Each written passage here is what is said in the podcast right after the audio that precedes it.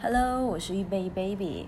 呃，前一段时间呢，我们一直说最近要科普一些生活的小常识，就是我们的经济跟我们生活挂钩的那些内容有哪些。呃，所以呢，会聊一些跟呃现货呀、跟市场啊没有什么太大关系的一些内容。那我觉得这些东西还是蛮有用的，所以 share 一下这些。呃，还是希望大家能关注一下我们的公众号易贝资讯，还有我们的 APP 也叫易贝资讯。呃，说到买房呢，就是我们每个人都会总有这一天的吧，就是人人都会轮到这一天。那么一手交钱一手交货，房子就归我们了。而像广东这一边的话呢，一般是按栋来买的，然后现在的价格也是非常非常的高。那么攒钱买房呢，过上幸福的生活是大多数的人梦想。呃，但是我们要提醒大家一句啊，就房子是你的没跑了，但土地不是。那么哪天如果这块地被收回了，我们应该怎么办？说我们能打包一块带走吗？明显不可能嘛。所以这个事儿整不明白，是不是觉得睡觉都不踏实？作为一个有房子的人，所以呢，其实这个事儿我也是挺好奇的。所以我们今天就来扒一下土地和房子有哪些关系。呃，主要呢，中国的土地跟房子分成两大类。一个是农村，还有一个是城市。我们先看一下农村的。农村的房子呢，呃，它有土地和房子。农村的地主要是拿来种粮食的，不能在上面随便盖。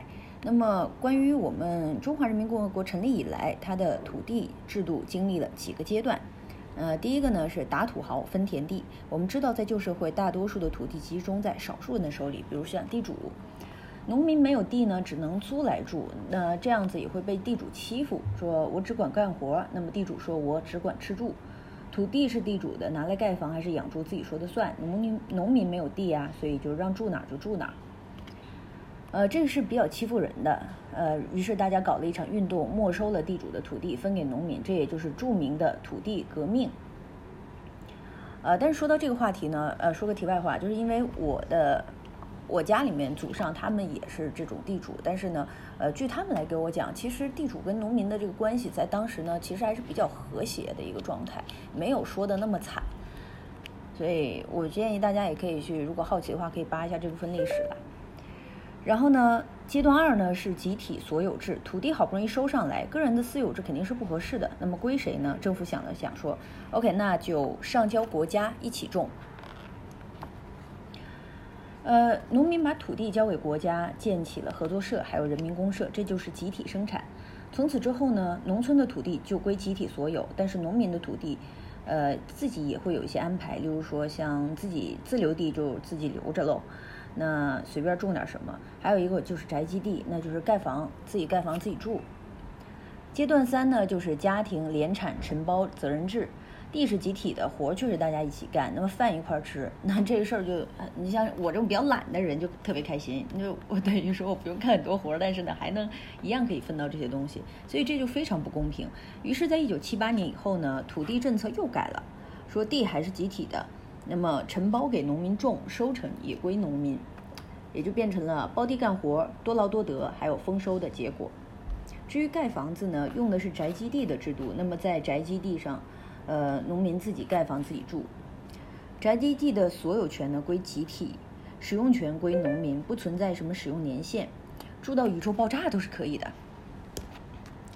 呃，但是宅基地的房子有一个小问题啊，就是没有房产证，没有产权，没有土地使用权，俗称小产权房。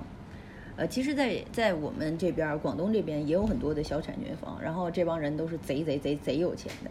那么像这种房子自己住是没有问题啊。如果你想卖给外村人或者是城里人，他这个就有很多的，就是后续的一些问题。嗯，小产权房你的那个呃租赁是一般没有什么太大问题，但是呢，呃，如果说你去转手再卖的时候呢，就还是困难是比较大的。呃，我们再看看城市的土地跟房子。计划经济那一会儿呢，城里的土地都是分给各个单位的，单位在盖房，按职务婚否分给职工，这就叫福利房。改革开放之后呢，国家政策改了，土地归国家，但是你可以买这块地的使用权。呃，一般买这些土地的呢，都是房地产公司交的钱叫土地出让金，但使用权是有限的。比如说像七十年，这就是租地。那房地产公司是怎么赚钱的呢？呃，很简单啦，就是盖楼卖给消费者，就是我们熟悉的商品房。商品房的产权呢可以自由买卖，福利房没有产权，只能自己住。当然啦，福利房呢可以交点这个土地出让金，买下房子的产权就可以自由买卖了。呃，但是我们都知道，这个房价就像窜天猴，就嗷嗷往上涨。那么买不起房子的人怎么办？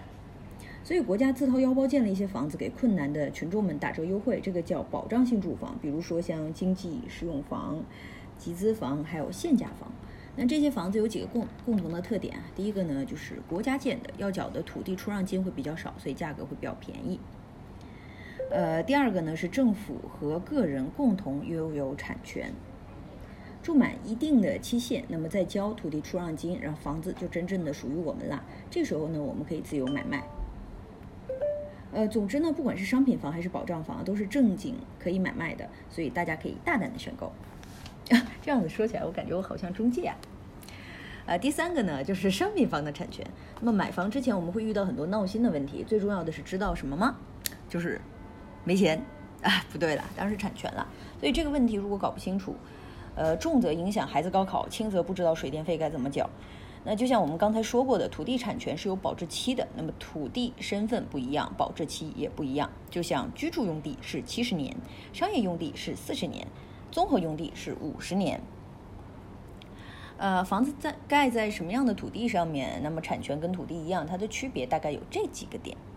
第一个呢是落户政策，居住和综合用地的房子能上户口、办居住证，商业用地就不一样了。那娃娃上学是非常麻烦的。第二个呢是公积金贷款，那么居住用的房子可以申请公积金贷款，那么其他两个就够呛了。第三个是税费优惠，第一次买居住用地的房子呢，缴的税能够给优惠，但是买其他两种房子就不一定有喽。呃，还有啊，水电费不一样，呃，当然了，就是平时我们居住的话，用什么商业用电、商业用水，还有那个自住用电和自用用水的话，他们两个价格差的有点远，呃。对于像我这种心比较大的人，一般我也不太不太去区分这个。那么商业用地和综合用地的房子呢，水电费都是按照商业用价来计算的，就是相对来说比较贵。所以总之呢，搞不懂土地，那么谁都会蒙圈儿。买房之前一定要搞清楚这些问题。那实际上开发商会找来政府要政策支持，努力的解决这些问题。所以呢，现在呃不同用地的房子在很多方面呢区别也就越来越趋同了，没有那么大。呃，还有一个我们的终极问题啊，这也是我比较关心的，就是产权如果到期了，我的房子该怎么办？补充一下，那么产权的时间是从开发商拿地开始算的，不是按我们缴房贷开始算的。以七十年产权为例，那么实际上你买的房子产权到期的时候，肯定是要比七十年短的，所以会有一些主流的猜测，例如说像花钱续杯，到了一定呃到期之后呢，再缴一次土地出让金，续一个合同，房子还是你的。呃，第二个呢是国家收回土地，土地的产权到期了，如果国家想收回土地，那么你的房子要拆迁，你的人生就变成不一样了。呃，但是政府呢现在拆迁的那个政策也没有以前那么好了，所以，呵呵，一夜暴富的机会又离我们渺茫了一点点呢。上面这两种情况呢，《中华人民共和国物权法》和《中华共和国城市房地产管理法》都有提过，不过没有太多细节，所以还是要看行动。我们来谈谈公摊面积啊，这个是我比较吃亏的一点。就我买房子有的时候不太留意这个东西，然后忽然买到手的时候，呃，七七七十多平的房子，实际上居住面积只有五十来平，还是挺伤感。买房呢就有点像买月饼，呃，看着盒特别大，其实能吃的部分特别少。呃，居住楼里面还有一些空地啊，那这个就是我们跟邻居去共享的，但是我们还要出钱去分摊。所以这个分摊的部分呢，就叫公摊面积，都摊了一些什么呢？我们来看一看哈，电梯、楼梯、走廊、门厅。你房子占地的大小呢，叫套内建筑面积。再把墙占的地方去掉，相当于去了一层皮儿，就变成了套内使用面积。那么现在在问你买房时各种面积是什么意思呢？你可以指出。这个刚才我们说掏出这个月饼，然后给他们指着这个解释，就是说建筑面积就是这个盒，那么公摊面积就是外面这个套，然后呢套内实际建筑面积，呃就是那个五仁月饼，然后再说套内实际使用面积，就是把五仁月饼的皮儿给刻了之后还剩个瓤儿。所以 OK，那我们房子跟土地的关系我们就说到这儿啊。就我觉得咱们不要为房价和产权而烦恼，其实很简单，就是时刻谨记一个事儿，说的好像我们还有钱再买一套房似的。OK，今天就这样子啦，拜拜。